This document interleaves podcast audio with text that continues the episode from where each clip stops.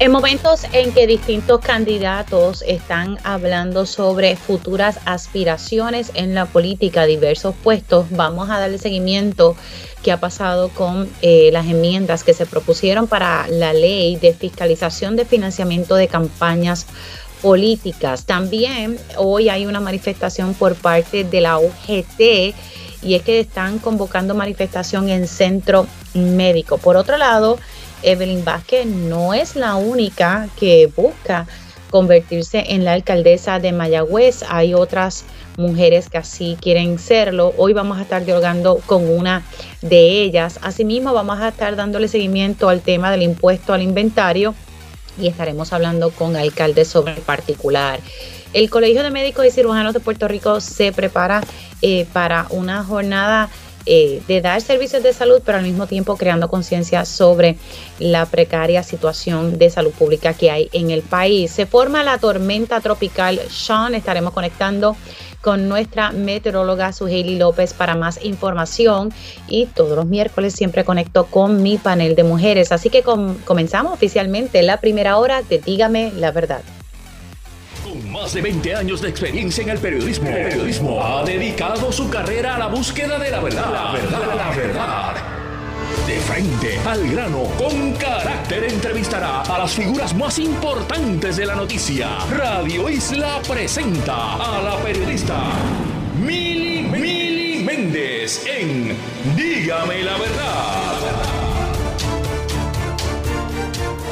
Muy buenos días Puerto Rico, bienvenidos a otra edición de Dígame la Verdad por Radio Isla 1320. Les saluda Mili Méndez y gracias eh, por conectar. Vamos a hablar un poco, son muchas las personas eh, que están anunciando sus aspiraciones a distintos puestos, ya sea en la legislatura, o alguna alcaldía eh, y otros puestos ¿verdad? que están disponibles y es que ya a partir de diciembre se supone que estén sometiendo todos los documentos. Ya hay funcionarios eh, y personas que están abriendo sus comités en la oficina del Contralor Electoral. Precisamente esta, esta semana, el lunes, pudimos dialogar con el secretario auxiliar de Asuntos Académicos en Educación, eh, quien nos estuvo adelantando que estaría aspirando a un cargo en el Senado por acumulación. Estamos hablando de Ángel Toledo López, eh, quien en el verano lo habían nominado para ser secretario de Educación, luego su, nominación fue retirada por el señor gobernador, eh, pero él anunció que en efecto estaría próximamente sometiendo todos los documentos al Partido Nuevo Presista para ser evaluados y finalmente aspirar a un puesto en el Senado por acumulación. Así lo confirmó el pasado lunes y, pues nos enteramos eh, verificando los comités que se están abriendo poco a poco en la oficina del Contralor Electoral. Hay muchos temas sobre el Contralor Electoral que, tenemos que estar pendientes y es que esta oficina y, el Contralor han tratado de, de que la ley tenga más garras y que se pueda seguir fiscalizando eh, a todas estas personas que logran la confianza del pueblo, logran un puesto público y pues hay que rendir cuentas de los eventos de recaudación que hacen, cómo se maneja todo. Así que es importante que esta ley tenga garras y había unas recomendaciones que había hecho el Contralor Electoral a la legislatura y quiero darle seguimiento a qué ha pasado con eso. Y por ello le doy los buenos días a Walter Vélez, Contralor Electoral. ¿Cómo está? Mili, buenos días a ti y a todo tu radio escucha. Siempre es un placer compartir contigo. Bueno, usted había hecho, vamos a, repasarle a las personas las enmiendas que usted había recomendado a la legislatura. Así de momento me llega a la cabeza de reducir eh, las aportaciones en efectivo, e incluso las, las anónimas. Vamos a repasar para entonces luego ver en qué estatus está todas esas recomendaciones que en un momento dado eh, usted hizo y que le ayudaría a que su oficina eh, pueda seguir fiscalizando a, a, estas personas eh, que ocupan puestos públicos.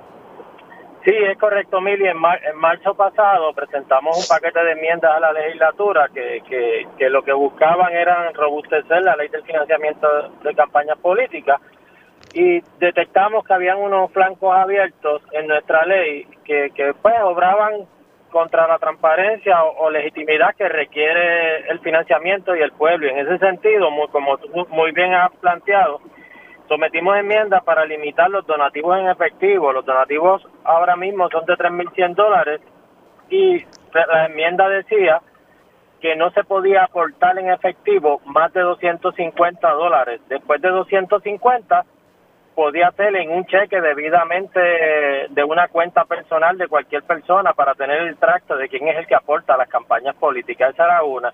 La otra era limitar las aportaciones de los contratistas gubernamentales y personas jurídicas, que el ejemplo que nos ha dado los últimos casos que se han visto a nivel federal y estatal ha sido este, el dinero en efectivo y contratistas violando los límites de la ley para lo que se conoce el famoso inversionismo político el quid pro quo.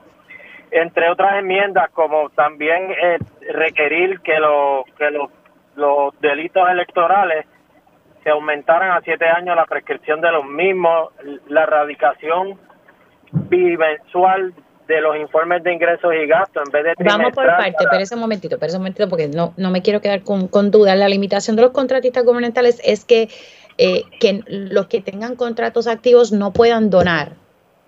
Es correcto, Mili, es correcto. Hay varios proyectos presentados en la legislatura. Nosotros eh, nos expresamos sobre esos, esos proyectos para que en este en las enmiendas que nosotros presentáramos la Asamblea Legislativa escogiera cuál de los proyectos atendía el asunto. Ya nosotros expresamos nuestra posición.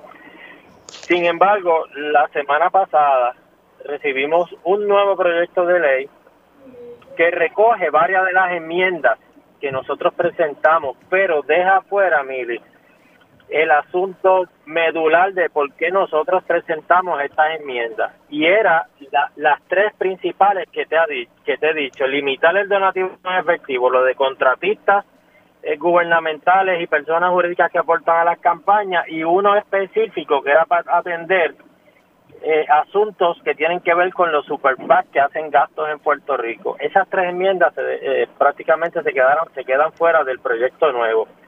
Eh, incluyen varias enmiendas que a nosotros nos preocupó mucho y una es que convierte a los comités de campaña en personas jurídicas. Eso le quita garras a la oficina del Contralor Electoral para hacer señalamientos porque las personas jurídicas en ley tienen unos beneficios en cuanto a que si se quedan insolventes y se le otorgan multas, pues no se pueden pagar, no se pueden cobrar porque es una persona jurídica, no es una persona natural.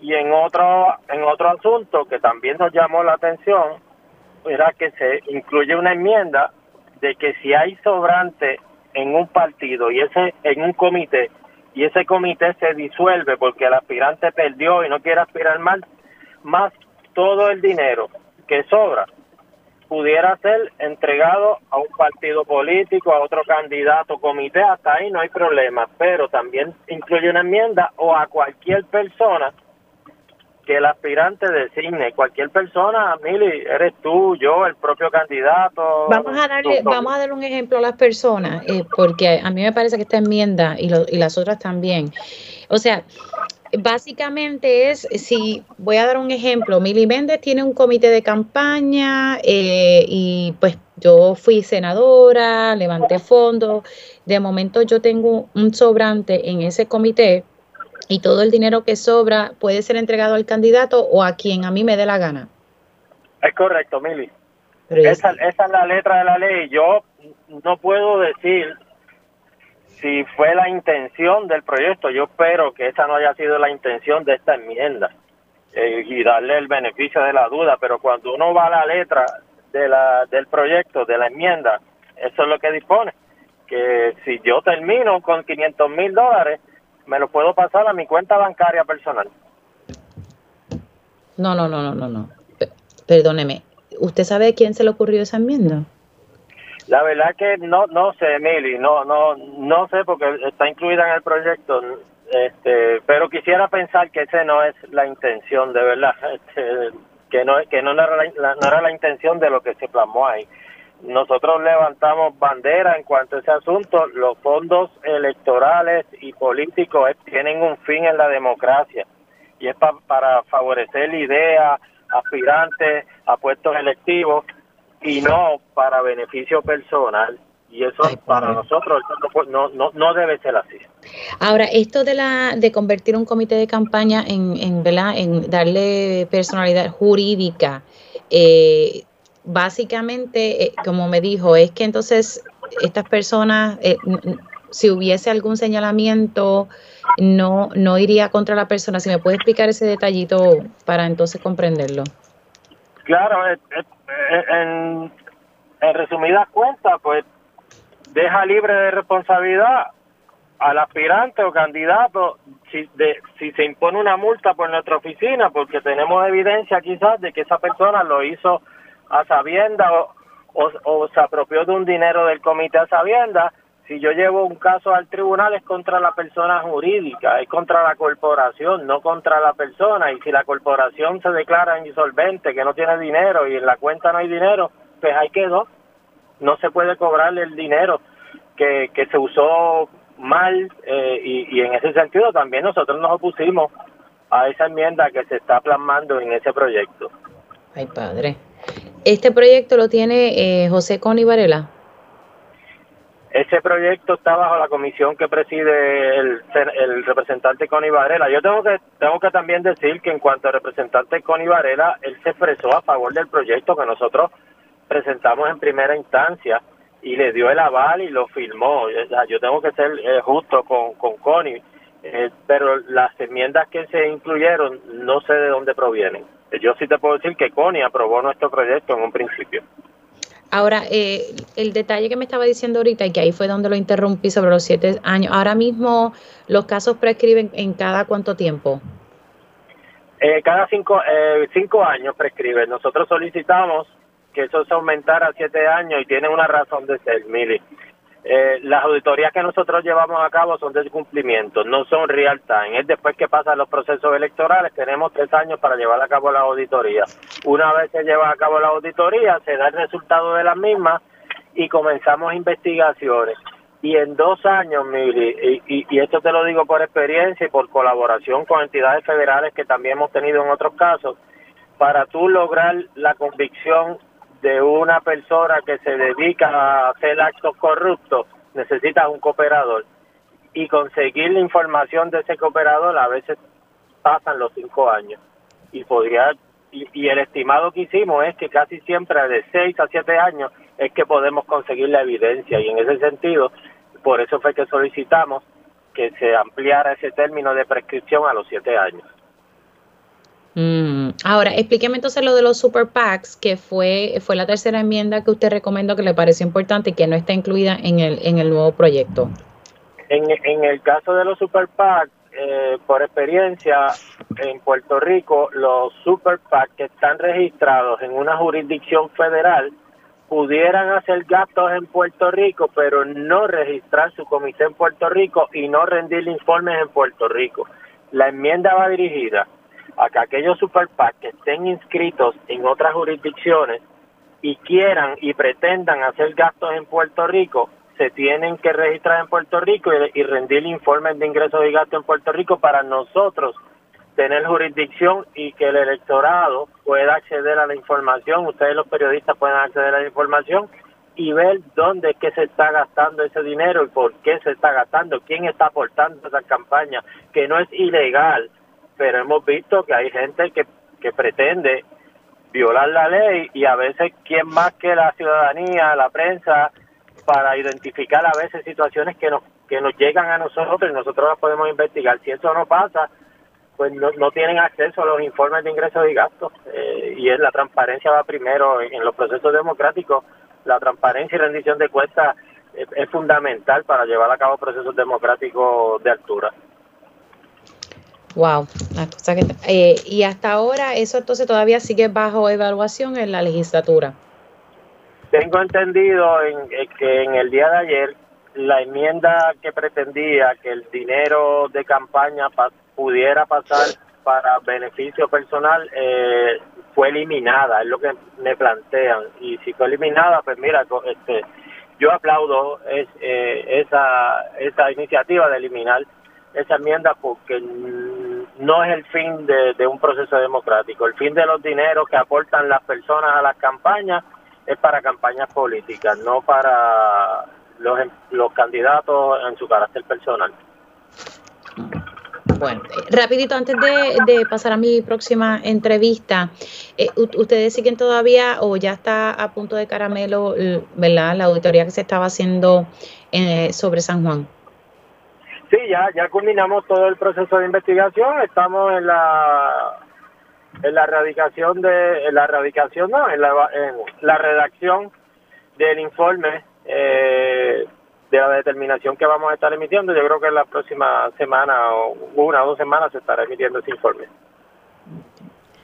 Y siguen abriendo los distintos comités, estoy observando en la, en la página. Pues sí, Mili, eh, muchas, muchas personas eh, nos han llamado, ya tenemos cerca de 400 personas que han tomado el adiestramiento en las últimas tres, cuatro semanas, eh, el adiestramiento que requiere la ley sobre el financiamiento de campaña. Seguimos activos dando las orientaciones los fines de semana en la oficina, en la página web de nuestra oficina. Cualquier aspirante que interese eh, postularse a un puesto electivo también lo puede tomar en línea. Eh, y sí, eh, ahí vemos mucha efervescencia para, para estas próximas elecciones, muchos candidatos. Yo creo que vamos a pasar por primera vez de, lo, de, de mil comités radicados ante nuestra oficina de, de aspirantes que tienen interés en postularse un puesto electivo. Bueno, Contralor Electoral, gracias por eh, entrar unos minutitos. Se me cuida. Mili, siempre a la orden. Como nadie ustedes escucharon al Contralor Electoral Walter Vélez hablando eh, y dando la información actualizada sobre la ley de fiscalización de financiamiento de, campañas políticas. Importante aquí em, que eh, el Contralor recomendó varias enmiendas en marzo. Estamos ya en octubre, todavía eso se está evaluando, se agregaron unas ahí que me llaman bastante la atención. Eh, estas son las cositas que, hay que estar pendientes eh, porque sí, eh, el pueblo tiene derecho a, saber dónde termina ese dinero, quién está presentando qué enmiendas para que se acerca ya un año electoral. Así que tenemos que estar pendientes a todo lo que está pasando allí en la oficina del Contralor Electoral y que sí que necesita más garras. Siendo las 10 y 12, cambio de tema y vamos a hablar un poco sobre la situación de salud en Puerto Rico. Profesionales de la salud en centro médico están convocando en horas de la tarde una manifestación en centro médico. Tengo a Edwin Méndez, presidente de la Unión General de Trabajadores en línea telefónica. Saludos Méndez, ¿cómo está? Saludos Mili, buen día. Bueno, ¿cuál es la situación en, centro médico con los profesionales de, la salud en estos momentos? Bueno, Mili, la situación en centro médico ha sido la misma de muchos años atrás. Seguimos con, con eh, la mala paga a estos profesionales de la salud. Eh, hay una deserción de, empleados, cada día pues, renuncia uno más. Tenemos un problema atraso en, la administración de servicios médicos. Eh, no sé cómo se va a dar el servicio, porque son menos los empleados que hay, que hay cada día.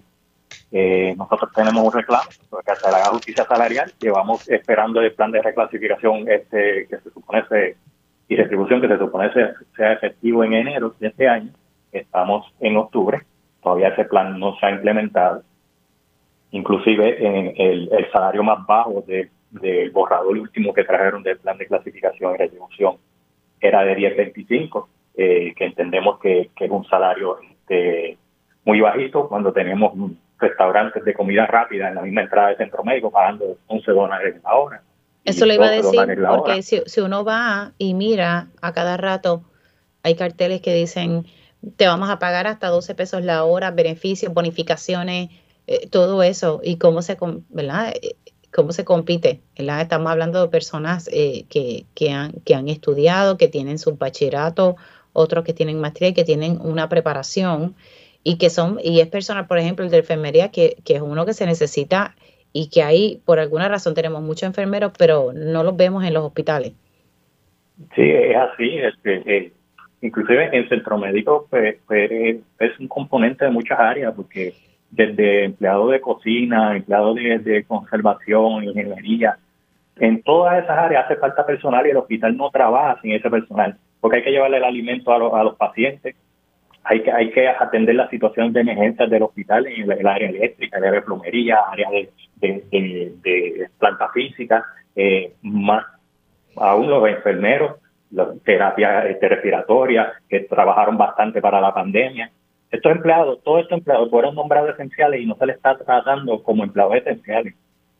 Se les está, se les está castigando por ser esenciales, porque ahora mismo acaban de implementar la aprobación de la ley 80 de retiro y entonces los empleados esenciales no se pueden retirar, pero los que no son esenciales se pueden retirar recibiendo un 50% de, su, de, pensión y el empleado que se queda como esencial, si se retira, se retiraría con un 25% o un 35% de pensión, que eso no es justo.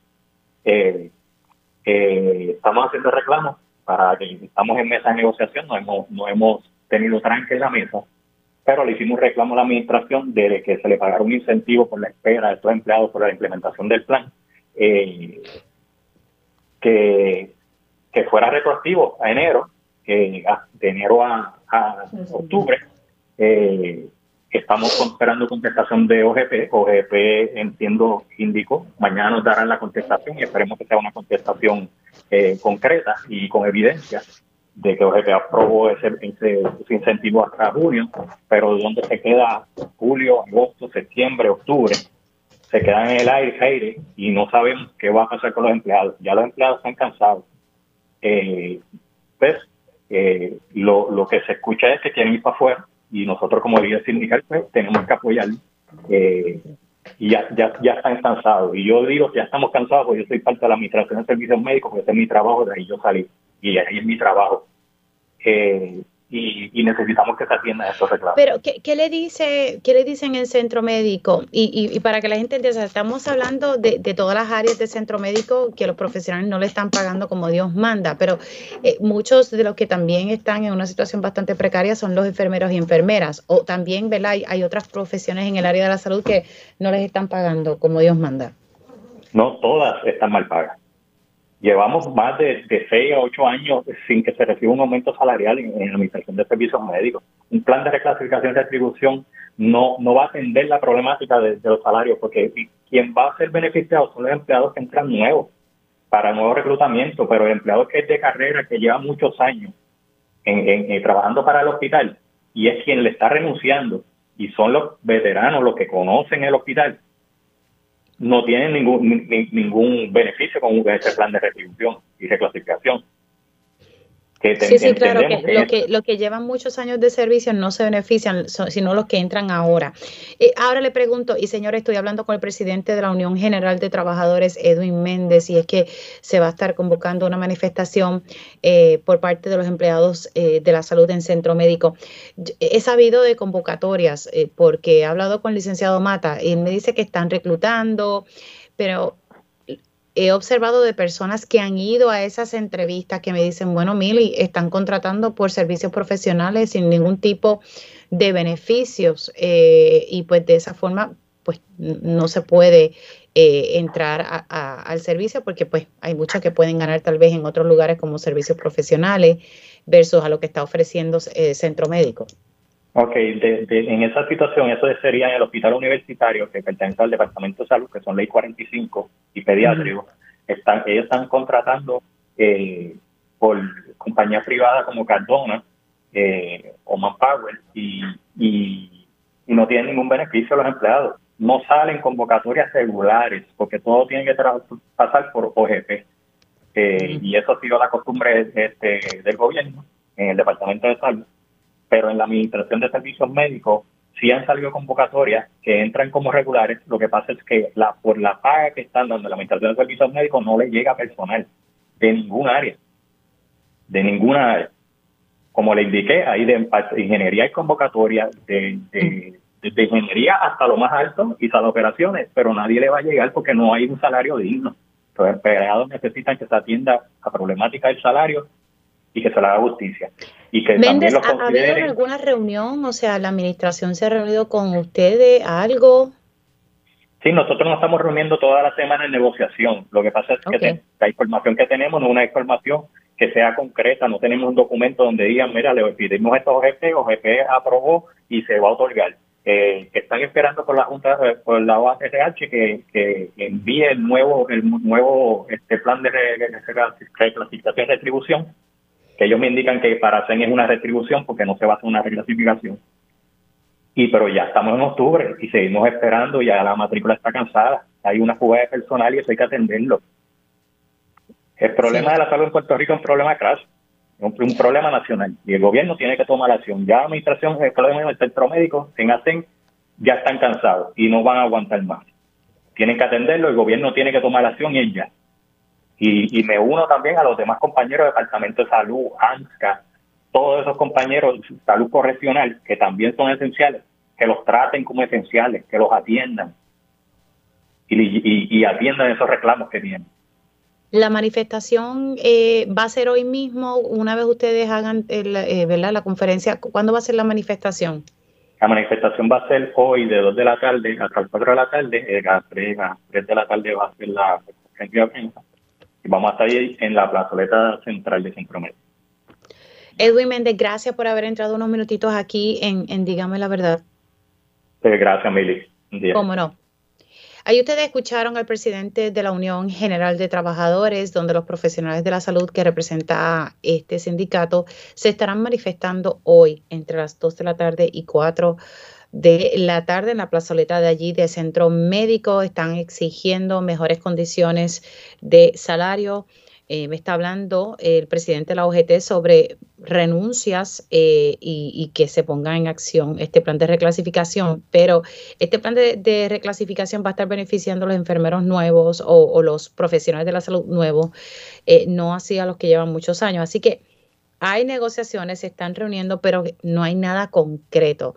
Y pues, el personal está ya agotado. Nosotros hacemos una pausa y al regreso estaremos hablando con otra aspirante, una mujer que busca ser alcaldesa del municipio de Mayagüez por el Partido Nuevo Progresista. Importante que sepan que, hay varias mujeres que quieren aspirar por el PNP a ser alcaldesa, además de la ex senadora Evelyn Vázquez. Y pues vamos a estar hablando con una de esas aspirantes al regreso aquí en Dígame la Verdad.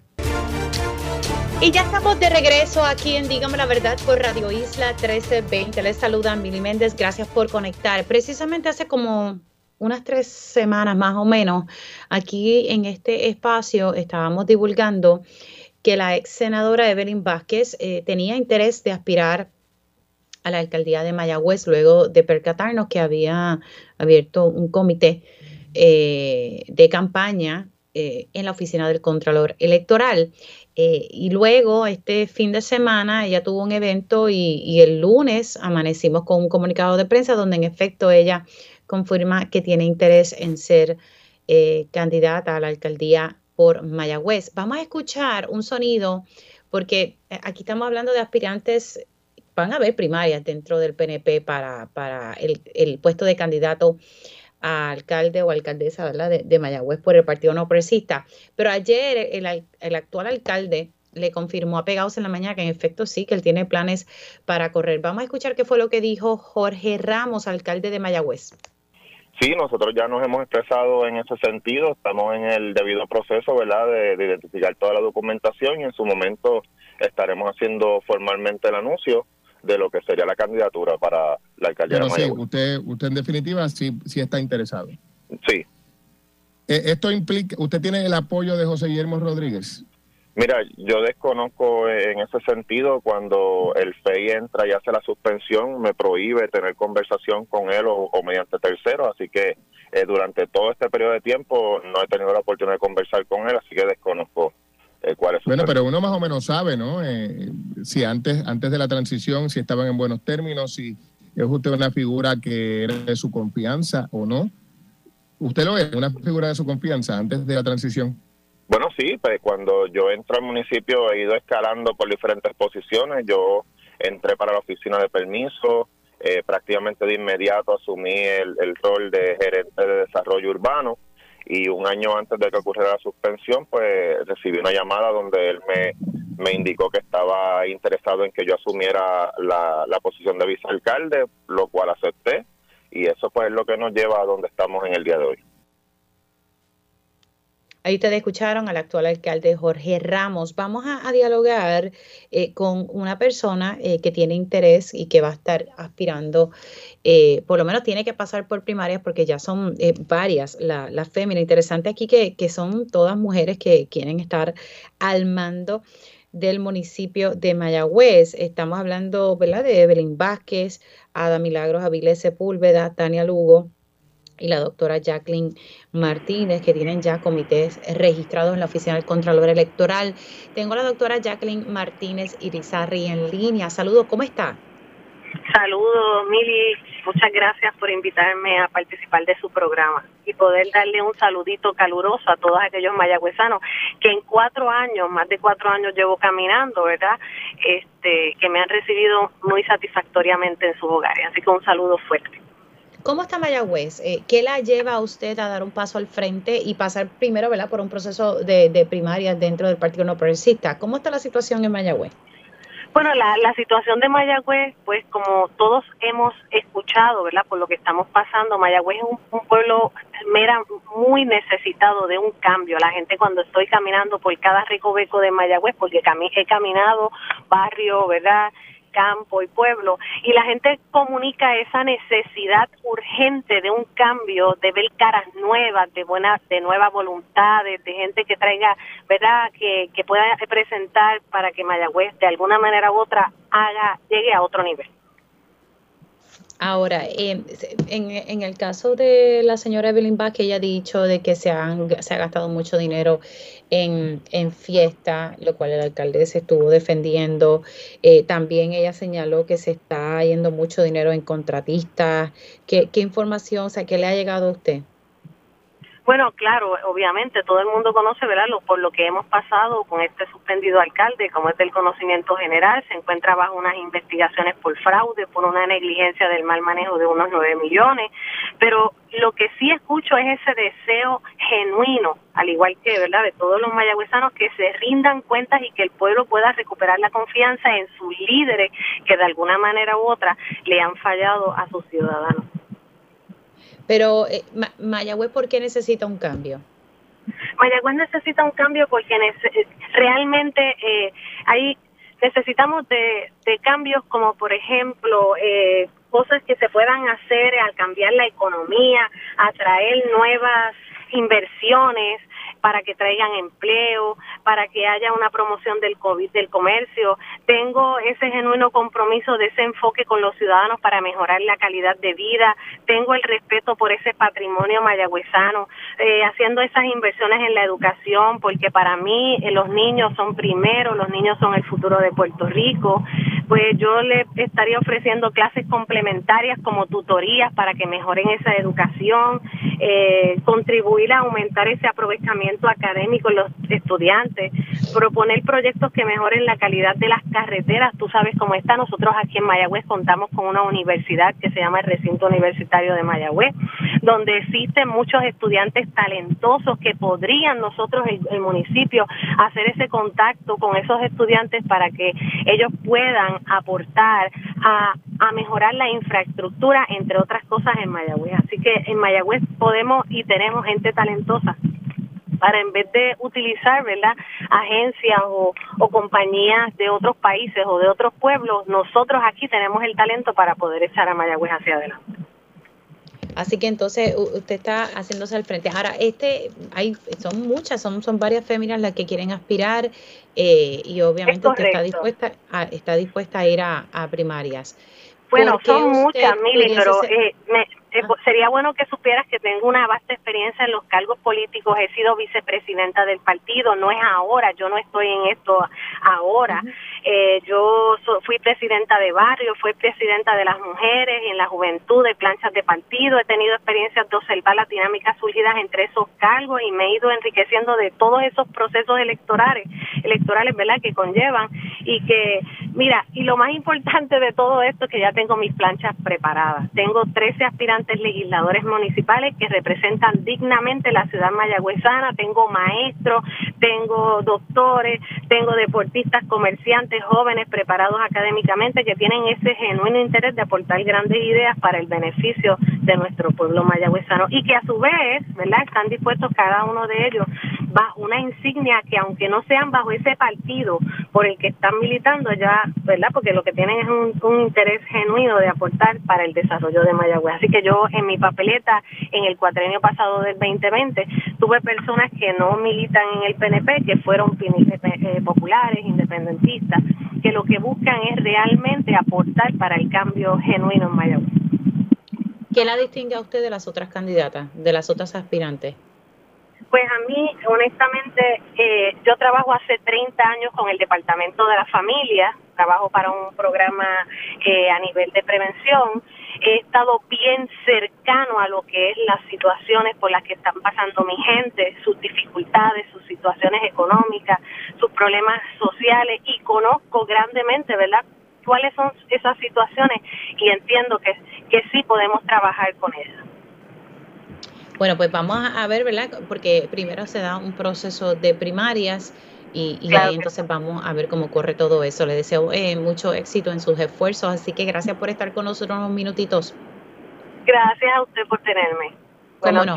La doctora Jacqueline Martínez Irizarri, ella es una de las aspirantes eh, por el Partido Nuevo Progresista para ser alcaldesa de Mayagüez. Aquí vamos a estar viendo primarias eh, en el Partido Nuevo Progresista para este puesto de quien va a estar representando al Partido Nuevo Progresista como eh, candidata a la alcaldía de Mayagüez. Nosotros hacemos una pausa y al regreso, esto del impuesto al inventario ha, generado bastante controversia. Ya han salido los comerciantes a, desmentir al crimen. Vamos a hablar un poco sobre eso, eh, porque ustedes saben que el crimen ha estado activo y, y creando alerta de que las personas que están exoneradas, las viviendas que están exoneradas de pagar impuestos eh, a la propiedad pudiesen estar pagando impuestos si se da paso a una propuesta de la Junta de Control Fiscal que ya aquí el representante Jesús Santa dijo que eso no va a pasar en la Cámara de Representantes porque no cuenta con los votos. Pero vamos a hablar Con, con uno de los alcaldes eh, para que nos explique eh, un poquito más sobre este tema. Regresamos en breve. Y ya estamos de regreso aquí en Dígame la Verdad por Radio Isla 1320. Les saluda Mili Méndez. Gracias por conectar. Vamos a estar dialogando eh, sobre esta situación que se ha generado de buscar una forma de eliminar el impuesto al inventario eh, lo, hay muchos comercios que se están quejando, o por lo menos organizaciones relacionadas a, empresas, que se están quejando hace mucho tiempo, esto no es de ahora, del impuesto al inventario, que básicamente es que pagan un impuesto por un inventario que tienen ahí, lo vendan o no lo vendan. Y por eso es que usted ve que muchos comercios o grandes empresas no tienen un gran inventario precisamente para evitar pagar ese impuesto. Este impuesto cuando se paga se distribuye entre distintos municipios, ¿verdad? Eh, dependiendo la población, los alcaldes han defendido el mismo, eh, pero entonces eh, vemos organizaciones como MIDA, entre otras, que exigen que el impuesto al inventario se elimine. La realidad es que se está buscando una opción y esto se viene dialogando hace tiempo. Lo que pasa es que ahora surge esta propuesta que se dice que es de la Junta de Control Fiscal, que básicamente lo que está buscando es como que de vestir a un santo para vestir al otro. O sea, vamos a eliminar esto y, que sea el pueblo el que esté pagando los platos rotos. De lo que se ha explicado hoy por el propio ¿verdad? director ejecutivo del CRIM, básicamente es esa exoneración que tienen las personas en estos momentos que tienen su vivienda, que han comprado su vivienda y que su vivienda no supera el valor de 150 mil si es de 150 mil hacia abajo, usted tiene una exoneración y porque es su vivienda principal y no tiene que pagar impuestos. Ahora, si la vivienda es sobre 150 mil, pues usted paga un, impuesto por, por esta vivienda al CRIM. Y lo que se ha estado hablando en estos días es que se estaría eliminando esa exoneración que tienen las personas que son con tanto sacrificio han comprado su vivienda. La, ayer salió un comunicado de, prensa de las distintas eh, organizaciones, el sector privado, y, voy a leer aquí, ¿verdad? Eh, un, titular del periódico El Vocero, pero es proveniente de este comunicado de prensa que se mandó ayer en horas de la tarde. El vocero eh, reseña hoy, sector privado desmiente expresiones del director ejecutivo del CRIM Eh, y entonces lo que están diciendo las principales organizaciones del sector privado que están levantando su voz y que mandaron una carta al director del CRIM es que, ¿verdad? Que que están hablando sobre este impacto y que realmente no estaría impactando a, la cantidad de, familias que se ha dicho. Se dice que unas 800 familias se pudiesen eh, ver impactadas por esta propuesta y recalco que es una propuesta, esto no se ha aprobado. Ayer hablando con el representante Jesús Santa, presidente de la Comisión de Hacienda en la Cámara de Representantes, me dijo que no se le iba a dar eh, paso a una medida como esta. Eh, así que entonces, por otro lado, dicen, desmintieron que solo el 1% de los comercios paga el impuesto al inventario. Según los representantes de los gremios, de acuerdo con un estudio sobre el impuesto a la propiedad realizado por los consultores del gobierno federal hace cuatro años en Puerto Rico, había 72 mil empresas, de estas empresas 58 mil 500 pagaban este impuesto. Tengo al presidente de la Asociación de Alcaldes, Luis Javier Hernández, quien a su vez es el alcalde de Villalba. ¿Cómo está, alcalde? Mili, saludos para ti, bendiciones, gracias por la oportunidad. Bueno, pero ¿qué, qué revolos hay aquí? ¿Cómo usted ve eh, eh, todo, todo esto? Ayer estuve hablando bastante con el representante Jesús Santa en televisión, ¿verdad? Con el director ejecutivo del CRIM. ¿Qué, ¿Qué, solución podemos buscar aquí, ¿verdad? Para que la gente de a pie no se, no se vea impactada. Lo primero que tenemos que resaltar es que la Junta nuevamente eh, quiere a la mala eh, implementar su, su agenda oculta de eliminar o dejar inoperante eh, o trastear con las finanzas de los municipios. recordemos que los municipios han sido la única, el único bono que estaba pagadero al momento de la quiebra. O sea, cuando quebró el gobierno, el gobierno dejó de pagar su deuda y a consecuencia de eso vino promesa. Pues tú pensarías que la Junta se enfocaría en hacer cambios estructurales en el gobierno. Hay agencias de gobierno, hay áreas de gasto público, y tú nunca, yo nunca he escuchado a la Junta trastocar eh, gasto público, eh, fiscalizar al gobierno, que al final del camino fue el que le dejó de pagar la deuda. ¿Por qué te digo esto? Porque los municipios eh, siempre tuvieron sus deudas al día. Y mi pelea con Natalia Yaresco, y parece que vamos a continuar con el próximo director ejecutivo, es que tienen que entender que no pueden seguir trastocando las finanzas municipales porque quitando de un lado van a afectar a otro. Y este es el mejor ejemplo. Ellos siguen insistiendo en eliminar el impuesto al inventario. Nosotros le hemos planteado que el, el, el impuesto al inventario no es el problema ni la razón por la cual no hay inventario en el país. De hecho, Puerto Rico no ha sufrido una, crisis de inventario. Aquellas personas que dicen, bueno, lo que pasa es que cuando voy a comprar algo, pues tengo que esperar. Bueno, eso es una decisión comercial del, del, comerciante decidir si tiene el inventario completo, si compra eh, a, gran escala o si espera que venga una persona para tener oferta y demanda. Pero yo te garantizo que han habido otras jurisdicciones que no hay impuesto al inventario, que sí han pasado por unas crisis de inventario en momentos de la pandemia particularmente. Dicho eso, este impuesto representa cerca de 400 millones en ingresos para los municipios. Y, y, la Junta piensa que quitándole 400 millones, eh, pues resuelve añadiendo y eliminando las exoneraciones, que de ahí se van a sacar los chavos. Y entonces la azúcar no puede seguir partiendo por lo más fino. O sea, los grandes intereses, que muchos de ellos repatrian el dinero, no depositan un solo centavo en Puerto Rico, eh, son los que siempre tienen ganancias en momentos de crisis, pues entonces ellos van a tener un ahorro porque no se lo van a traspasar al comerciante. Yo te aseguro a ti que no va a haber una, una baja en los materiales. O sea, esto es para ganancia de los comerciantes. Sí. Alcalde, ¿está ahí? Creo que perdí comunicación con, con el alcalde. Vamos a ver si podemos comunicarnos con el alcalde de Villalba, eh, quien a su vez es el presidente de la Asociación de Alcaldes. Y estábamos hablando sobre esta situación con el impuesto. Sí, se cayó la llamada.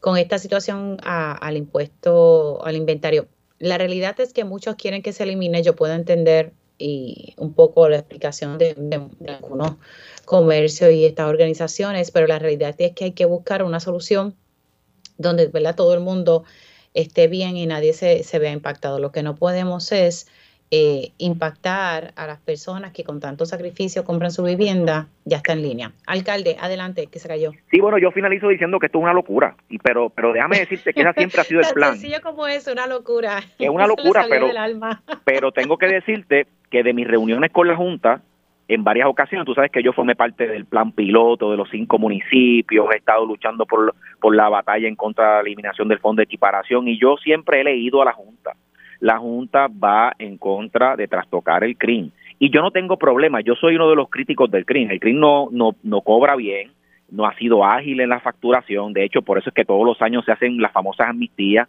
porque ha sido fatal en el cobro. Y yo entiendo que hasta ahora, ¿verdad? El alcalde de Orocovi está haciendo gestiones para modificar eso y que podamos tener mejor captación. Hay áreas como es la retasación de propiedades sin tener que afectar al pequeño y mediano eh, la, persona de la clase media, eh, pues que se puedan trabajar, pero, pero esto, eliminar exoneraciones, una locura. No, y, y, Tito, estamos hablando de, personas que con sacrificio compran sus viviendas y, y, cuidado si eso en un momento dado tendrán que elevarlo porque hoy en día tú no compras una vivienda por, eh, por menos, por lo menos las viviendas hoy en día están en 200 mil. imagínate este caso, un, un retirado que ya recibió un impacto en el bolsillo porque el retiro es una miseria, que en estos momentos paga más cara la luz, aunque es ineficiente, paga más cara el agua, aunque es más ineficiente. Hay un efecto de inflación en el país, donde la canasta básica ya está casi en el 30%. Entonces, a eso tú le vas a añadir que esa persona tiene que pagar el CRIM cuando lleve exonerada toda su vida.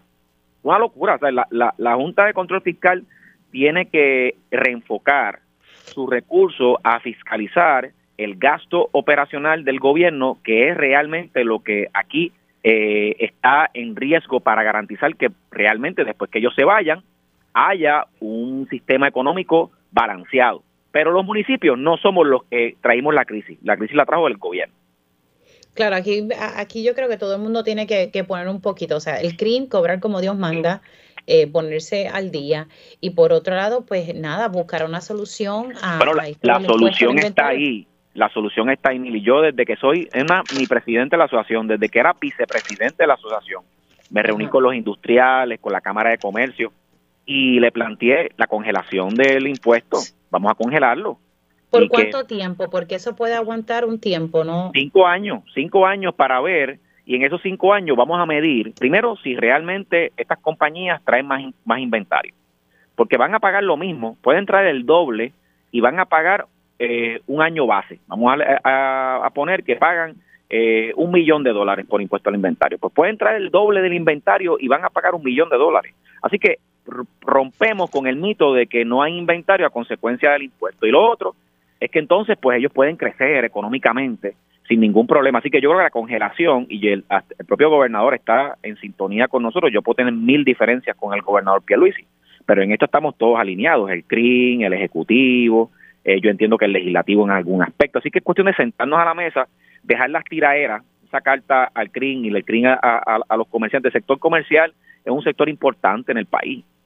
Nosotros no estamos aquí de enemigos de ellos, todo lo contrario. Lo que pasa es que aquí tienen que entender que yo defiendo al pueblo en medio de esa defensa del pueblo, pues yo quiero un crecimiento económico sustentable privado. De hecho, mientras más crezca el privado, mejor todavía.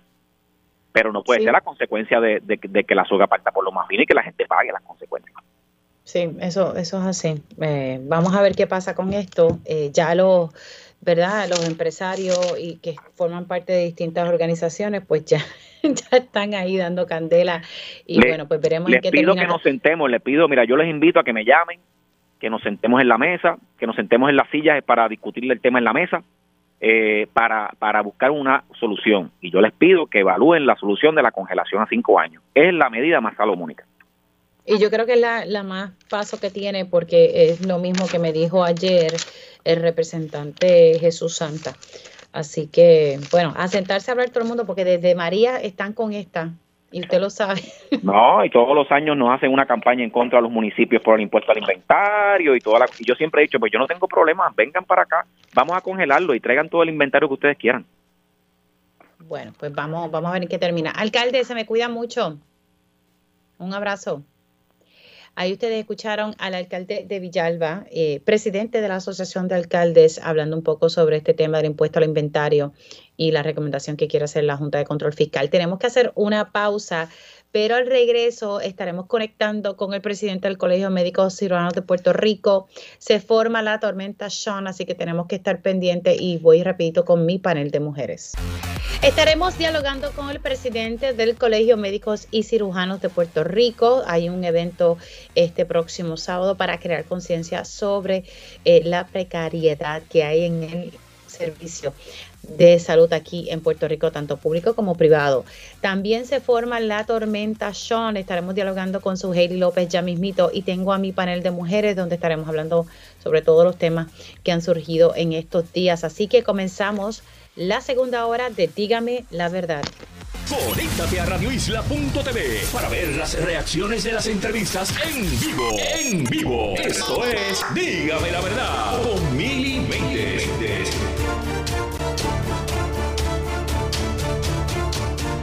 Y ya estamos aquí en Dígame la Verdad por Radio Isla 1320. Les saluda Mili Méndez. Gracias por conectar. Oficialmente ya estamos en la segunda hora de este espacio. Si usted se perdió algún detalle de la primera hora de Dígame la Verdad, sepa que puede conectar a través de su plataforma de podcast favorito y puede eh, encontrar, ¿verdad? Dígame la verdad, busca Radio Isla 1320 y consigue ahí el programa. También puede entrar a radioisla.tv y busca en enlace la pestañita que dice podcast. Ahí va a encontrar todos los programas de Radio Isla 1320 que usted puede escuchar cuando usted pueda, en cualquier momento. Esa es la, magia de los podcasts. Y, pues estuvimos en, en horas de la mañana, estuvimos dialogando bastante con el Contralor Electoral sobre enmiendas que propuso su oficina y que todavía no ha pasado nada en la legislatura. Esto es desde marzo que se sometieron. Hablamos también con el presidente de la Unión General de Trabajadores, los profesionales de la salud. Hoy convocaron una manifestación en la plazoleta de Centro Médico donde están exigiendo eh, mejores condiciones laborales, además de un mejor salario, salarios competitivos que, que provoque que los profesionales de la salud quieran quedarse trabajando y dando ese servicio adicional. Eh, y precisamente ya mismito vamos a hablar del tema de salud. Son muchas las aspirantes para el Partido Nuevo Progresista, ¿verdad? Que quieren eh, ocupar la alcaldía de Mayagüez. Eh, estamos viendo cuatro mujeres que quieren aspirar, entre ellas Evelyn Vázquez y también la doctora Jacqueline Martínez Irizarri, que estuvimos hablando con la doctora hace unos minutos atrás y sigue el issue por el impuesto al inventario. El presidente de la Asociación de Alcaldes invitando a todos los sectores a sentarse en una mesa a dialogar sobre este escenario. Lo que no se puede hacer, y esto lo estoy diciendo yo, es desvestir un santo para vestir a otro. No podemos afectar a, las personas de escasos recursos, a nuestro sector vulnerable. Ahora mismo, si esa propuesta de la Junta de Control Fiscal de eliminar la exoneración de aquellas viviendas que, cuestan menos de 150 mil para abajo, que ahora mismo están exoneradas. Imagínese esta una persona retirada que ya pagó su vivienda, que la tiene salda, que no tiene retiro, que lo que tiene es el seguro social, que de momento ahora tengan que pagar impuesto a la propiedad, eh, pues porque hay que buscar la manera de eliminar el impuesto al inventario. Hay que buscar una solución eh, donde todos puedan salir ganando y hay una solución sobre la mesa. Así que asentarse todo el mundo porque tras el paso de María, este ha sido un issue que todavía no se ha resuelto. Ya han pasado seis años. Bueno, ahora haciendo las 11 y 1, ya mismito conectamos con su Haley López, pero primero voy a conectar con el doctor Carlos Díaz, presidente del Colegio Médicos y Cirujanos de Puerto Rico. Doctor, buenos días, ¿cómo está? Buenos días, pues muy contento, muy feliz y bien entusiasmado para para la expresión y el reclamo del pueblo y los proveedores el próximo sábado en el profesor Roberto Clemente, de 10 a 6 de la mañana, donde vamos a hacer, entendimos que es una un, reclamo histórico que los pacientes van a tener la oportunidad, no de una marcha, no de una caminata, sino de concentrarse en un lugar donde va a recibir lo que hacemos todos los profesionales de la salud, dar servicio. Y tendremos allí servicio para nuestros pacientes en ese día, para que mientras estén allí y, y sean parte de ese reclamo de que quieren que la salud y los asuntos de salud se, resuelvan de forma prioritaria por parte de los líderes, pues estamos allí, hemos convocado, están todo el sector religioso convocado, los sectores políticos, alcaldes, cooperando muchísimo para llevar gente, porque aquí no es cuestión de político y eso por eso fue no queríamos una marcha para que no se malinterpretara el concepto. Eh, y por las condiciones de, verdad de, de, tiempo que uno no sabe. Pero por lo tanto vamos a hacer una actividad donde reunamos todos nosotros, hemos invitado hasta, se ha hecho invitación al gobernador, al secretario de salud, a todos, aquí no hay diferencia, aquí alcaldes de toda la ideología han estado eh, en comunicación con nosotros para traer gente, porque todos somos pacientes y la, lo que nos une, unidos por la salud, es la salud. La salud es lo, lo más importante para todo, todo ser humano y vamos ustedes van a hacer ustedes van a hacer un evento distinto a, otras cosas que tal vez se ha hecho en el pasado y es darle servicios médicos a las personas y, crear esa conciencia dentro de la ciudadanía sobre la importancia primero de cuidarse y segundo de, de, entender por qué hay que alzar la voz ante muchas cosas que están pasando en el país. Ahorita hablaba con el presidente de la UGT que los enfermeros y enfermeras están agotados, los profesionales de la salud que trabajan en centro médico, eh, porque muchas personas están renunciando y pues los salarios no son competitivos para que un profesional quiera entonces adentrarse en, el sector público. estamos de acuerdo y, nosotros entendemos que el sector de la salud es el sector vital. Ya sabes que nosotros hemos estado siempre elocuentes y reclamando que hayan eh, incentivos para retener a los profesionales. Desde que yo asumí la presidencia he sido bien proactivo en esto y a los proveedores, enfermeras, técnicos, tecnólogos, todas estas personas son vital para nosotros y, y, y, estamos hablando también de los hospitales. El hospital es el taller de todos los profesionales de la salud y es el centro que cuando hay emergencia son los centros que se mantienen abiertos para el servicio del país. Y te voy a decir que estamos bien contentos también porque el Senado aprobó ayer unánimemente el, proyecto, el proyecto 1267, por lo menos el Senado de forma unánime un proyecto que surge del Colegio de Médicos, que se redactó en el Colegio de Médicos y gracias a Ramoncito, el, senador Ramoncito Ruiz, se logró el proyecto del 1267 donde se le pone al comisionado de seguro mucho más agarra, mucho más este, muy, este más fortaleza al comisionado para, para poder controlar las aseguradoras, que no estaba antes. Y, y ese proyecto surge del Colegio de Médicos y unánimemente el Senado lo aprobó en la tarde de ayer ¿Cómo, beneficia, ¿Cómo beneficia este proyecto al, país? Lo que pasa es que cuando eh, el, uno iba a la aseguradora y, y, y, uno gastaba también dinero en tratar de... Eh, o sea, aquí con este proyecto se le, se le, se le ponen trabas a la aseguradora y multas a la aseguradora, pero de un costo mucho, muchísimo más alto que antes, que antes eran 500 dólares, ahora son mucho más. Y se le da a aquellas personas que entran en litigio, aquellos eh, proveedores que entran en litigio, se le da también, hay que pagarle por parte de la aseguradora una serie de gastos que tienen, porque es bien bonito, lo, con grandes bufetes, y quién defiende al, que, al que pone la demanda, al que pone la multa, o el que pone la queja, la querella, pues tiene que perder tiempo, tiene que salir de la oficina, perder tiempo. Pues por eso es que muchas veces no prosperan las querellas, porque le consume tiempo al querellante. De esta manera ahora el comisionado va a tener agarras bien fuertes que no había antes y va a darle ayuda a aquellos que ponen querellas para que se le compense a ellos también en estos procesos. Y eso es bueno, porque mira, rompe con lo que había... Pero lo, que estoy entendiendo es que este proyecto que se aprobó ayer en el Senado de manera unánime es que entonces aumenta las, las multas. Eh, que el comisionado pueda dar más multas más altas y que haya una representación legal para quienes sometan querellas contra las aseguradoras. Y, un beneficio para los querellantes, que el querellante ya ponga, pero va a tener una compensación que hay que pagarle por, por, por, por, los días que invierte, por las horas que invierte en estos procesos, que antes no. Y eso es bueno porque va rompiendo, va, vamos rompiendo poco a poco ese acodece, que es el de la aseguradora, pues se opuso dramáticamente a esto y logramos una victoria contra Codese en el Senado. Esperamos que la Cámara también lo apruebe y aquí pues la voluntad de lo que queremos nosotros. Aquí hay muchos proyectos, hay muchas ideas, hay muchas iniciativas. Lo que necesitamos es voluntad. Ya las, ya las mesas redondas y triangulares ya sabemos el diagnóstico, lo que queremos es voluntad de acción, que se articule las cosas.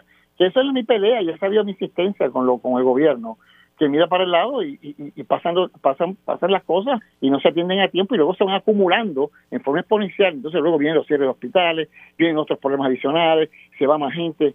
Y esa es la acción que queremos, que se articulen, que haya acción. Y ese es el reclamo que queremos pedir al gobierno de Puerto Rico y a los líderes que van a entrar en las próximas primarias que, que, que, que no se estén que no estén recibiendo fondos de aseguradora, que no compren su que no vendan su conciencia, que la conciencia es el pueblo y no son las aseguradoras, y que podamos entender que si un político recibe fondos, su campaña aseguradora, pues ese político ya está hipotecado con la aseguradora, no va a haber cambio, esto va a seguir igual. Por eso es que vamos a darle un respaldo y vamos a estar pendientes de estos políticos que tienen el poder de hacer cambios, que sean de parte del pueblo, no de las aseguradoras. Por eso es que ese próximo sábado estaremos todos los proveedores, estará todo el pueblo, menos las aseguradoras, porque todos los proveedores, sabemos que es el ente que se enriquece con la salud y nosotros somos los que damos servicio, no nos enriquecemos con la salud. Ahora, esto es el sábado, el evento. El sábado, deme los detalles. Van a haber vacunas, van a haber sangría, van a haber talleres, conferencias, van a haber este, laboratorios, este, clínica de laboratorio. Una, es una, una magna clínica de salud, van a haber eventos educativos, van a haber también eventos lo del sol, que va a haber, vamos a, dar la, vamos a regalar la casita para ver el, el eclipse solar de esa sociedad, van a ver todos los pueblos, van a tener diferentes actividades eh, educativas de cultura también, van a haber áreas de comida y también vamos a cerrar con mi amigo Gilbertito que nos va a dar un, un, tiempito porque él es paciente como nosotros, va a estar con nosotros y nos va a acompañar y va a ser una y vamos a hacer unas declaraciones. ¿Gilbertito Santa Rosa? Sí, vamos a estar, va a cerrar con nosotros ah, por la mitad. Va a estar al final y van a estar los alcaldes, van a estar todo el sector religioso también. Vamos a, va, a una movilización total para que tanto Puerto Rico como los Estados Unidos, que discrimina contra Puerto Rico, históricamente el Congreso discrimina en Medicare, aun cuando paguemos nosotros lo mismo, para Medicare discriminan contra nosotros, llevar el mensaje que Puerto Rico exige que se le iguale, Puerto Rico exige que ya se acabe el discrimen y que aquí los políticos nos unamos todos para, para hacer ese llamado. Pero el pueblo nunca había tenido esta expresión, es un momento histórico, el Colegio de Médicos también está en su momento histórico, eh, ahora es cuando más colegios de médicos hay, con más fortaleza y con más agallas, y no nos van a callar, aunque el Tribunal Supremo no le haya dado la razón al colegio, el Tribunal Supremo le ha dado la espalda al pueblo de Puerto Rico, porque era el momento cuando más fuerte tenía que estar el colegio y no hacer la decisión de afectarnos. Por eso estamos contentos porque aquí vamos a, en la lucha con el pueblo unido, los proveedores unidos, que son los que cuentan. Y ese día es un momento para expresar ese reclamo y estaremos allí presentes y te esperamos a ti y a todo el pueblo de Puerto Rico. Doctor, se me cuida mucho. Un abrazo. Cuídate y gracias por la oportunidad el doctor Carlos Díaz, presidente del Colegio Médico y Cirujanos de Puerto Rico, hablando sobre el evento que va a haber el sábado, que se busca crear conciencia sobre la situación de salud en el país. Hoy, hoy sale, ¿verdad?, en, en, el periódico sobre el cierre de salas de parto. De parto. Esto lo, estamos hablando en este programa hace tiempo y precisamente hace unas semanas atrás eh, yo estuve sacando sobre el hecho de que una sala de parto en un hospital en, en Moca, iba a estar cerrando. Precisamente lo saqué el 29 de septiembre. Estamos hablando que eh, el cierre temporal de la sala de parto del Hospital San Carlos en Moca. Estuve hablando eh, con el pasado presidente del Colegio de Médicos, eh, con el director ejecutivo de Opgen, que es un médico obstetra. Y, aquí hay que tomar cartas en el asunto sobre la situación de salud en, el, en el país. Así que eh, esto lo venimos hablando hace, hace un tiempo. La pregunta es qué vamos a hacer para tratar de resolver el asunto. Son las 11 y 10 y voy eh, a conectar con su Hailey López Belén, nuestra meteoróloga, porque se está formando la tormenta. Bueno, ya se formó la tormenta Sean. ¿Qué significa esto para la isla? Y repito que termine con ella, voy con, con mi panel de mujeres. Pero buenos días, su ¿cómo estás?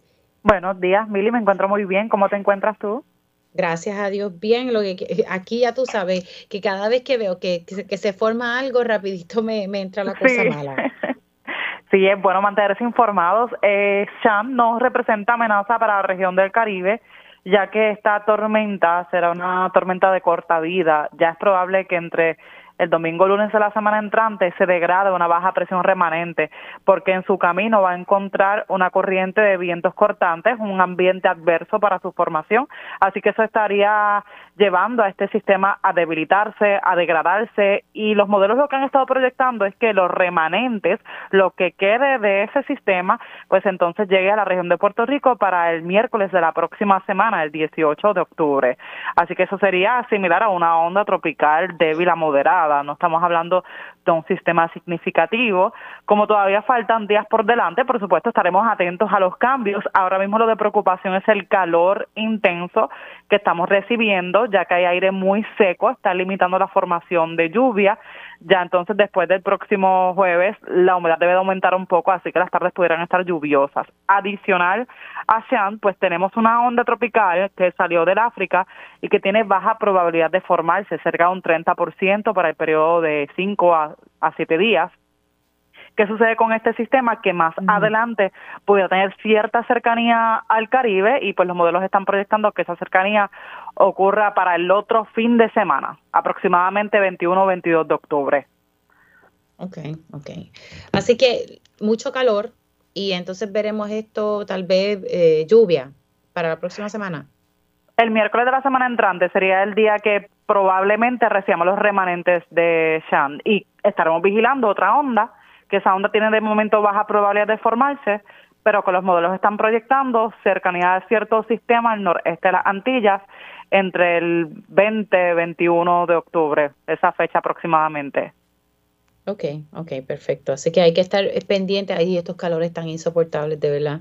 No hay quien, quien aguante, eh, ¿verdad? Porque está demasiado caluroso. Bien significativos y la mayoría de, las, de nuestras estructuras no están capacitadas para estos eventos de calor, ya que la mayoría de nuestras estructuras no cuentan con aire acondicionado, por ejemplo. Así que hay que hidratarse muy bien y tratar de buscar lugares frescos en el periodo pico del calor, que es dentro de las 10 de la mañana a 4 de la tarde. Y en vez de estar instalando árboles, que sembremos más árboles y los adecuados, porque he visto en muchas carreteras cada vez nos siguen cortando los árboles que son fuente de, ¿verdad? De que refresca un poco y nos da sombra. Sugeli, gracias por entrar unos minutitos. Un abrazo, cuídate mucho. Gracias, Mil, cuídate mucho, buen día. Ahí ustedes escucharon a nuestra meteoróloga Suheili López Belén y hablando un poco sobre esta tormenta Sean y lo que pudiese representar para la isla. Eh, no hay, ¿verdad? Que no hay preocupación alguna. Eso sí, los calores tan intensos, de verdad, eh, insoportables. Yo, uno, uno está fuera unos minutitos y, y, no hay forma, de verdad, de aguantarlo. Así que, como dice Suheili, a hidratarse, a hidratarse mucho. Bueno, siendo ya las 11 y 14, voy con mi panel de mujeres. Ellas llegan a defender firmemente su postura ante los asuntos del país. Ahora, llega nuestro panel de mujeres en Dígame la verdad.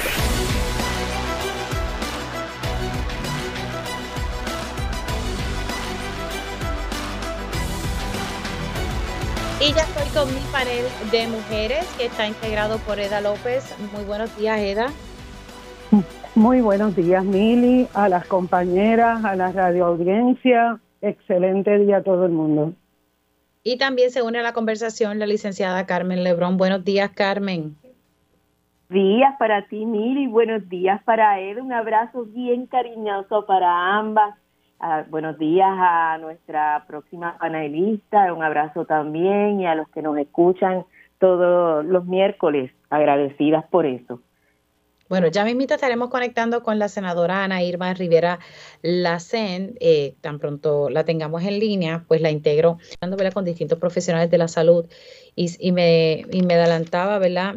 Eh, el director ejecutivo de Opgen que me decía, mira, lo que pasa es que hay una escasez de, de obstetras. Eh, hay que, tenemos que estar bien pendientes a esto porque solamente somos 130. Tenemos las mismas tarifas desde hace 25 años y, y lo que estamos viendo, ¿verdad? Eh, no se está atendiendo el asunto, lo que estamos viendo son, son parchos. Así que, eh, y la cita que me dijo el, doctor eh, Naval Bracero fue, nuestros obstetras están quemados. Pero este es el escenario de muchos especialistas en el país y de muchos profesionales en el área de la salud. Hablemos un poquito sobre este tema eh, y después entramos en, lo político, que también, señores, está, está caliente, está caliente.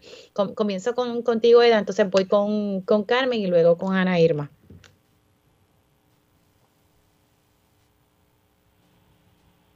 Eda. Perdona, perdona. Eh, llevo varios días, varios días reflexionando sobre los temas más importantes del país, los temas diarios, los que se cubren. Y la realidad es que las personas de a pie, las personas que no, eh, que tenemos que vivir con el día a día las condiciones que tenemos en Puerto Rico, eh, no nos sorprende que los sistemas de salud sigan desplomándose, porque es lo que vemos, o sea, la falta de acceso las citas están muy, muy, muy largas, la, espera, la cobertura de la, de las aseguradoras. O sea, hay una serie de elementos que nosotros nos encontramos día a día. Eh, la falta de cobertura de los, de los eh, medicamentos, etcétera. Así que nosotros yo creo que estamos en un momento bien neurálgico, porque cuando en el país se sigue hablando de que si nos van a aumentar eh, los impuestos, que si van a poner a quitar el impuesto del inventario, que es un abuso, porque pues, tenemos que pagar los productos dos veces. Eh, Eh, o sea, tenemos que pagar el IBU más el impuesto sobre el inventario y todo lo demás. No hay conversaciones diarias, más allá de tu programa y algunas otras, algunos otros espacios, no hay conversaciones sobre lo que estamos perdiendo como población. Y en este momento que a todo el mundo se saca las vestiduras, la juventud tiene que ponerse a, gestar para poder eh, atender los problemas de población. Oigan, está, esto está bien complicado porque en el momento en que un país deja de atender, por ejemplo, las necesidades que tienen las personas que vienen al mundo y que le debiéramos garantizar una vida llena de sus derechos humanos, eh, estamos perdiendo facilidades de salud, lo que podría implicar que se pierda calidad, ¿verdad? Por todo eso que tú, que tú enumeraste, pero además eh, que se pierda calidad en la atención tanto de las madres y personas gestantes como de las crías. Pero entonces, a medida que va pasando el tiempo, cuando enfrentamos el sistema de educación, vemos que es un sistema de educación que no respeta a la niñez, ni siquiera les tiene libros, ni ningunos materiales didácticos, y seguimos así, y no nos sorprende que nos que, nos quedemos sin salas de parto, pero lo que a mí sí me sorprende es que personas que aspiran a puestos políticos no traigan este tema en el día a día. Esto lo estamos sufriendo la mayoría de la población y la mayoría de la población somos personas precarizadas, personas de clase media que cada vez estamos más cerca de estar precarizadas, personas mayores de 60 años. O sea, aquí hacen falta unas discusiones más allá que el titular de qué es lo que hizo tal o más cual facción política. Entonces, si a eso le añadimos los proyectos antiderechos, la, la, toda esa política pública que nos niega la humanidad, porque lo que están hablando es siempre de buscar más chavos, de garantizar el acceso al poder y el control, de que van a ser victoriosos en el 2024. Yo pienso que en este momento estamos sentadas y sentados en un volcán que debiéramos despertar porque cuando abramos los ojos no vamos a tener país. Tengo que hacer una pausa, regreso voy con Carmen y con Ana Irma. Regreso en breve. Y ya estamos de regreso aquí en Dígame la Verdad por Radio Isla 1320. Estoy con mi panel de mujeres integrado por Eda López, la licenciada Carmen Lebrón y la senadora Ana Irma Rivera Lacén. Paso con, con Carmen para hablar sobre eh, el tema de salud y, la importancia que, debe eh, tener este tema eh, en los foros, por lo menos en los foros donde yo estoy, siempre tendrá una presencia porque me parece que es algo sumamente importante, especialmente cuando eh, en la legislatura hay proyectos eh, que buscan al fin y al cabo hacerle justicia, a los proveedores de salud y también a los pacientes. voy contigo, Carmen, y luego con, con, la senadora Ana Irma Rivera Lacen. Ciertamente este es un tema que es sumamente importante para la población en general y, y yo me atrevería, eh, mientras hablaba Eda, yo iba haciendo como una pequeña recuento de historia, de la, eh, viendo desde la pandemia para acá. Eh, cuando la pandemia, ¿quién fue nuestro ejército para estabilizar lo que estaba ocurriendo a nivel de salud? Pues todo el sistema de salud, incluyendo laboratorios, incluyendo enfermeras, incluyendo los doctores, que en muchos de estos casos eh, expusieron sus vidas y muchos también la perdieron en la batalla contra el, eh, el COVID. Eh, y fueron nuestra línea de primera defensa y dieron el máximo. Sabemos que muchos de ellos horas prolongadas de servicio. Eh, durante ese tiempo también perdimos muchos recursos de la salud que iban a incursionar a los Estados Unidos porque la paga era mucho mejor y todavía eh, perdemos muchos de estos recursos. Eh, a mí me, yo voy mirando el sistema y si nos enfocamos en todos los servicios que son de primera necesidad para la ciudadanía, da la impresión y sabemos por las noticias y todo lo que se va informando de día a día que los servicios primarios a la ciudadanía eh, hay un gran disloque entre lo que se necesita versus lo que se ofrece y asimismo entre esas personas dedicadas a ofrecer el servicio y la paga o remuneración que reciben, vis a vis con otras áreas de gobierno que pudiéramos hablar de las posiciones altas eh, en, en, el sistema de gobierno, que, que compararía mucho sus, sus salarios con estos funcionarios que, que son los que están dando servicio directo al país. Igualmente hago la comparativa con nosotras todas, podemos estar aquí un día hablando de qué es lo que no está funcionando dentro de los servicios que se ofrecen al país. Escuela, salud, y podemos hacer, seguir haciendo la lista. Este, y no hasta ahora, yo no he visto que hayan políticos específicos que tengan propuestas específicas para atender estos problemas y darle alguna solución de carácter a corto, mediano y largo plazo. Veo que se enfocan mucho en hablar de fondos que llegan o que han llegado. Eh, sin embargo, todas aquí podemos concluir que esos fondos llegan, pero no se ve el resultado del servicio. Eh, muchas veces estos fondos, hasta muchos de ellos se pierden. Lo hemos estado hablando en este mismo programa de fondos que están en peligro de perderse porque no se han utilizado y entonces son miles y miles de dinero que está ahí, que está congelado y que ni siquiera hemos sabido administrar el mismo para que ese servicio llegue al país.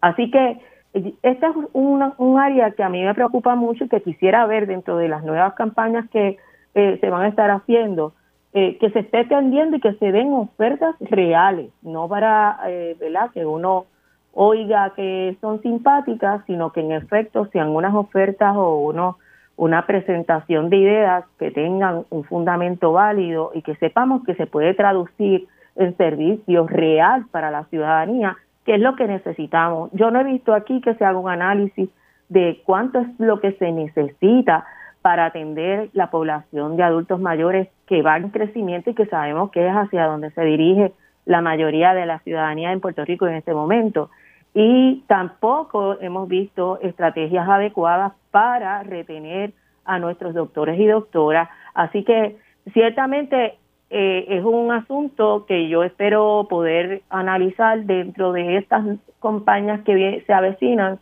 que sean unas de sustancias. Sabemos que eso es, ¿verdad? Para mí es como una expectativa muy alta, pero espero que haya muchos que se distingan en esa hacia esa dirección.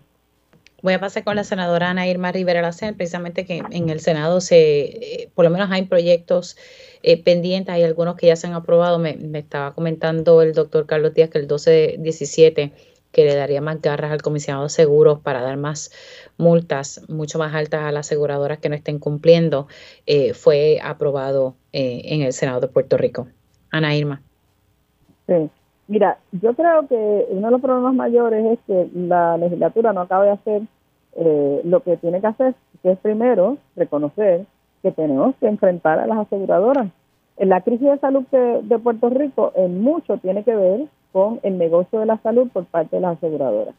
no verlo como un derecho. De hecho, una de las cosas que se logró aprobar por fin en, en el Senado eh, fue el que se le dé un millón de dólares al Departamento de Salud para que sea a través del Consejo Multisectorial de Salud que está desde el 2015 y que reconoce que el concepto de que el derecho es, eh, de la salud, mejor dicho, es un derecho, que se inicie la, el estudio de encaminar la viabilidad en Puerto Rico de, que eh, se pueda hacer una reforma de salud hacia un sistema de salud universal con pagador único. Eh, y eso es súper importante. Si no se acaba de hacer eso, vamos a seguir poniendo parchos aquí, parchos allá, porque el problema de las aseguradoras nos chupa todo, absolutamente todo. Eh, por ahí se va todo, por ahí se va este, hasta todo lo que están diciendo los médicos y las médicas, porque en muchos sentidos también las aseguradoras eh, les oprimen a ellos como oprimen también a, a, la clientela, a los pacientes, a los pacientes en muchos sentidos. Por ejemplo, tenemos un proyecto que no acaba de, buscar su curso, para terminar de cerrarle también el paso a las aseguradoras de que, de que no hagan lo que, lo que les da la gana, sino que cumplan con, por ejemplo, si a ti te recetan eh, unos, unos medicamentos que son continuos, ¿verdad? Que son de, mantenimiento, que tú no tengas que estar yendo a la oficina de tu médico o tu médica, estar buscando todo el tiempo una receta, porque eso multiplica los costos de los mismos médicos y las médicas, también el tiempo, todo porque a, a, esa aseguradora no le da la gana de respetar lo, lo que es la voluntad del médico de la médica, igualmente el no reconocer el medicamento que te recetan, sino que esa aseguradora le dé la gana. Ese tipo de cosas puede cerrarse el paso como estos otros eh, otros proyectos que te explicaron,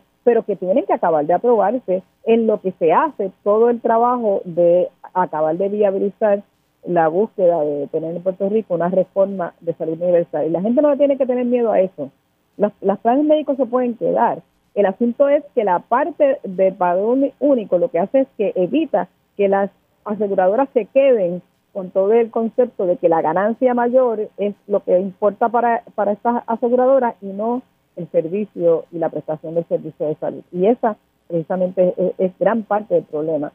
Igualmente, eh, cuando se habla de, tener, de, imponer o de, promover, y uso la palabra imponer también porque alguna gente lo que quiere es imponer la maternidad o la paternidad, este, eh, promover que la gente tenga más hijos o hijas, pero tenemos un montón de, ahí tú sabes que ahí hay mucha hipocresía, porque tenemos con la misma cuestión, no nos cabe de aceptar la necesidad de que se le dé educación eh, a, a, nuestras, a nuestros jóvenes eh, según sus edades, ¿verdad?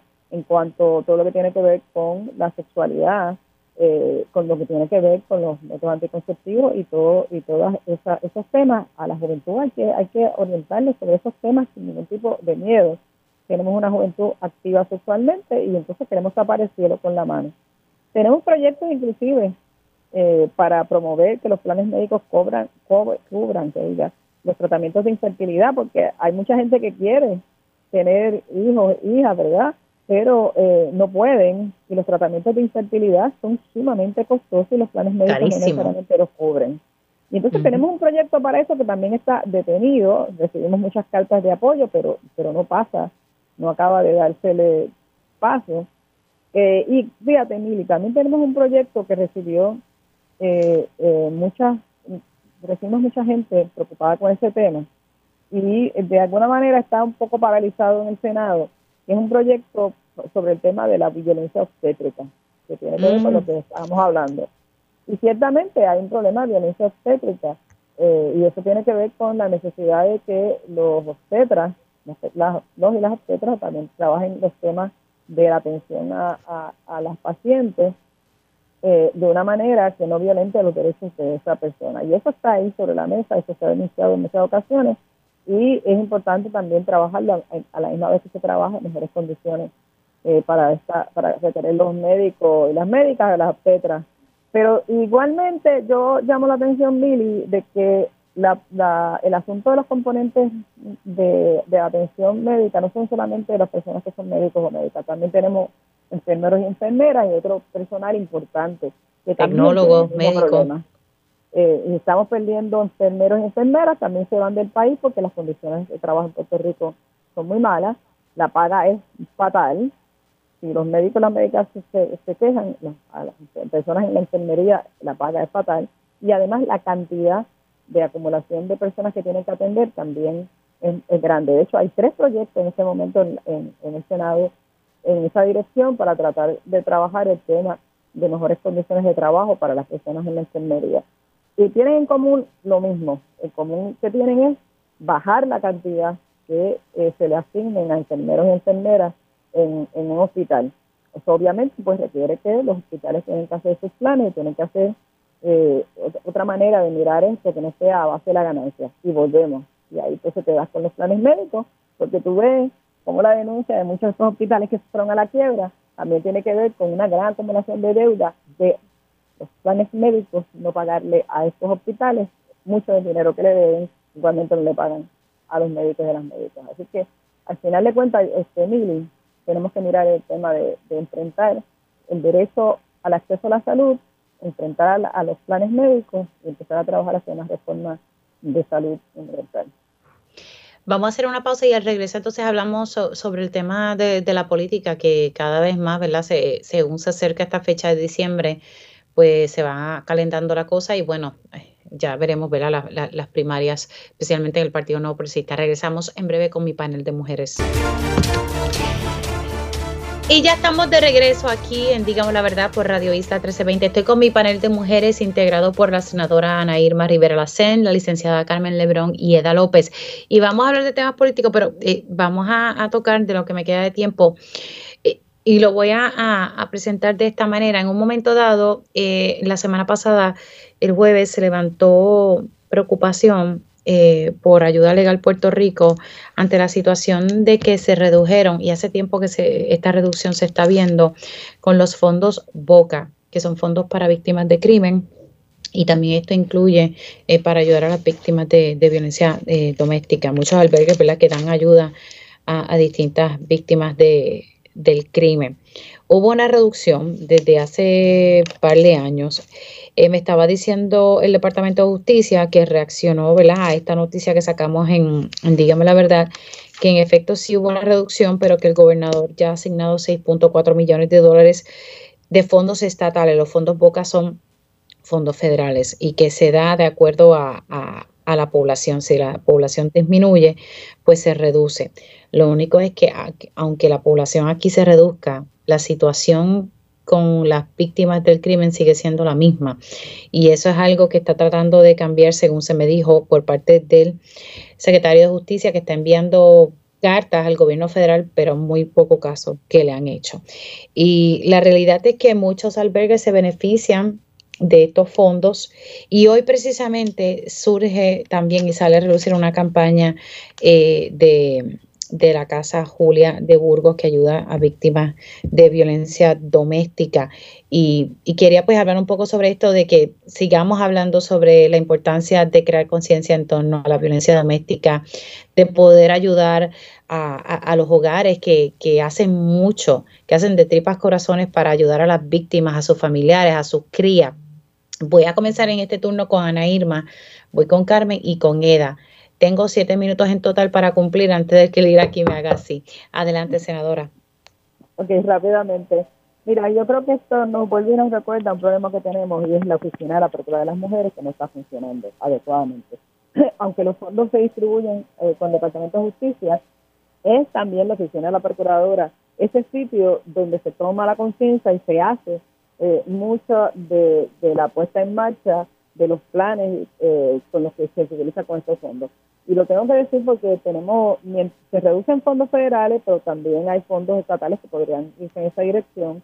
Y obviamente las organizaciones dan un servicio que no está dando, la oficina de la no le toca el servicio, pero sí le, le toca hacer campañas para bajar y para ayudar a la prevención en contra de la violencia hacia las mujeres. Y todo eso se hace en conjunto. Y pues yo tengo que llamar la atención en este momento, menos fondos y menos acción también por parte de la Procuraduría de las Mujeres, lo cual tiene eh, como consecuencia que sobre los hombros de muchas de las organizaciones eh, sin de lucro, está no solamente hacer las campañas y ir a, los sitios que necesitan, sino obviamente a los servicios, que es lo que les toca, pero necesitan los fondos, necesitan eh, el financiamiento para poderlo hacer.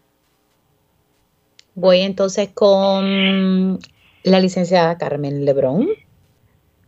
Ciertamente, la oficina de la Procuradora tiene un rol principalísimo en todo esto. Eh, las organizaciones eh, son unas organizaciones que trabajan a base de los fondos federales que le pueden asignar, donativos que ellas eh, pueden levantar eh, y yo quisiera que vieran el trabajo monumental que hace cada una de estas organizaciones a través de cada una de estas mujeres y hombres que se dedican todos los días, más de 12 horas al día, a tratar de eh, dar la mayoría, la gran parte de los servicios que se están dando, porque si bien es cierto que la oficina de la procuradora no da servicios, lo cierto es también que, como dice Rivera Lacen tiene una, una obligación de crear campañas educativas y esto también lo están asumiendo las organizaciones, que de paso tengo que decir, no reciben fondos necesariamente para este tipo de campañas, así que hacen de tripas corazones para lograr estas campañas, para poder manejar este mal que nos está quejando, que sabemos que el